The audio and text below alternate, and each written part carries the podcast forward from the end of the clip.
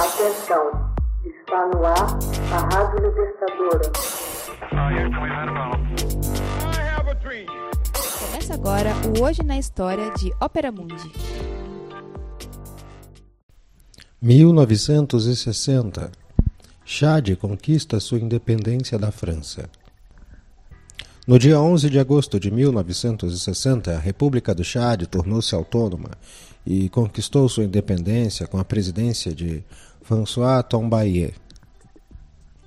O país é dividido em três grandes regiões geográficas: uma área desértica, um espaço semiárido e a savana sudanesa.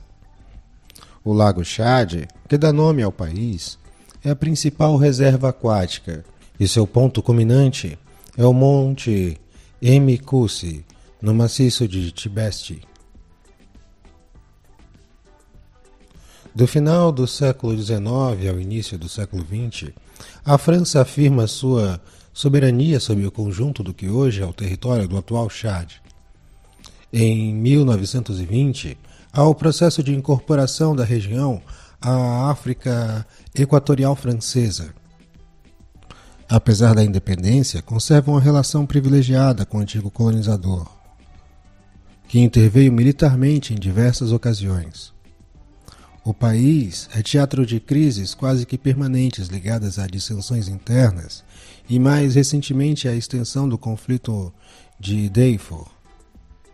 Em 2003, tornou-se exportador de petróleo, mas permaneceu com a economia focada na produção de algodão, amendoim e carne bovina. É um país da África Central sem acesso ao mar, situado ao sul da Líbia, a leste de Níger e da Nigéria ao norte de Camarões e da República Centro-Africana e a oeste do Sudão. Sua capital é N'Djamena. Constitui um ponto de passagem entre a África do Norte e a África Negra. Com uma superfície de 128 milhões de quilômetros quadrados, é o quinto país mais extenso do continente. O Chad, em suas fronteiras atuais, é uma criação da colonização europeia. Suas fronteiras resultaram de negociações entre França e Alemanha nos anos de 1880. Ainda assim, o país possui uma história rica e é um dos berços da humanidade.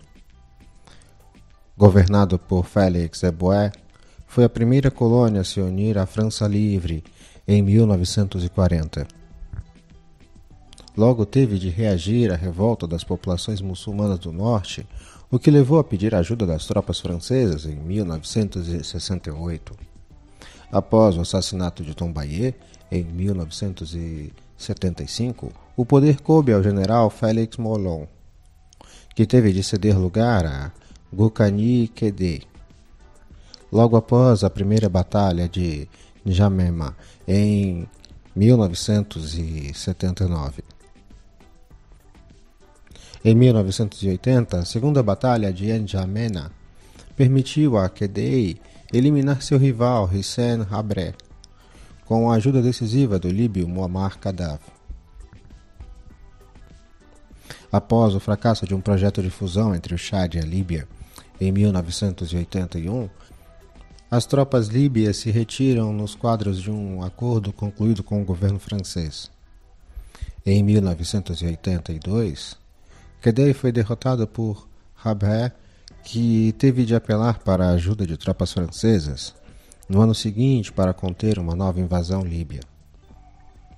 Em 1987, uma contraofensiva das forças chadianas obrigaram as tropas líbias a evacuar o país, salva a zona de Azul, restituída ao Chad só em 94.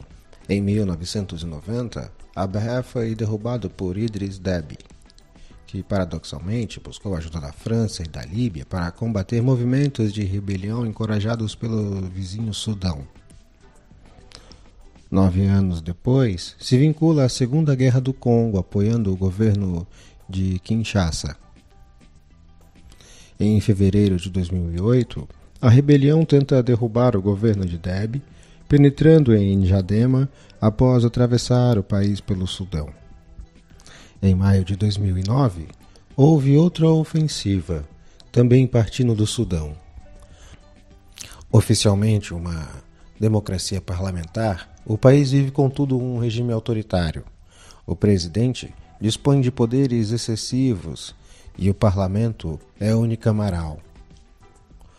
Um referendo ocorreu em 6 de junho de 2005 para modificar a Constituição de 1996. O ponto mais importante era a possibilidade de o presidente Deb postular indefinidamente sua candidatura às eleições presidenciais. A última eleição presidencial ocorreu em 3 de maio de 2006. Grupos de oposição denunciaram fraudes organizados com o auxílio da Comissão Nacional Eleitoral e propuseram um boicote. Pouco antes de 13 de abril de 2006, Breves combates foram travados na periferia de Njanema entre a Frente Unida pela Mudança e grupos governamentais.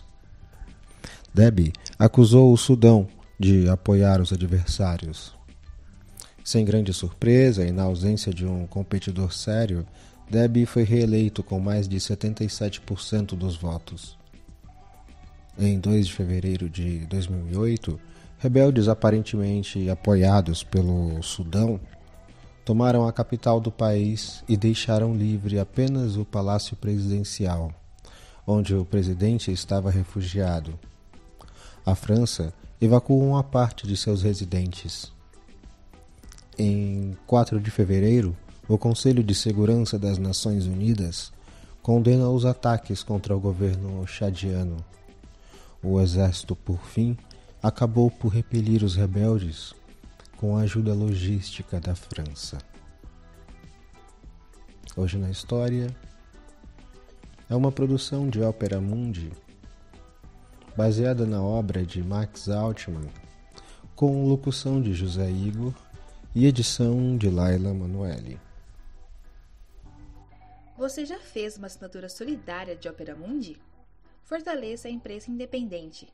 Acesse www.operamundi.com.br/apoio. São muitas opções. Você também pode fazer um Pix usando a chave apoie.operamundi.com.br. Obrigada!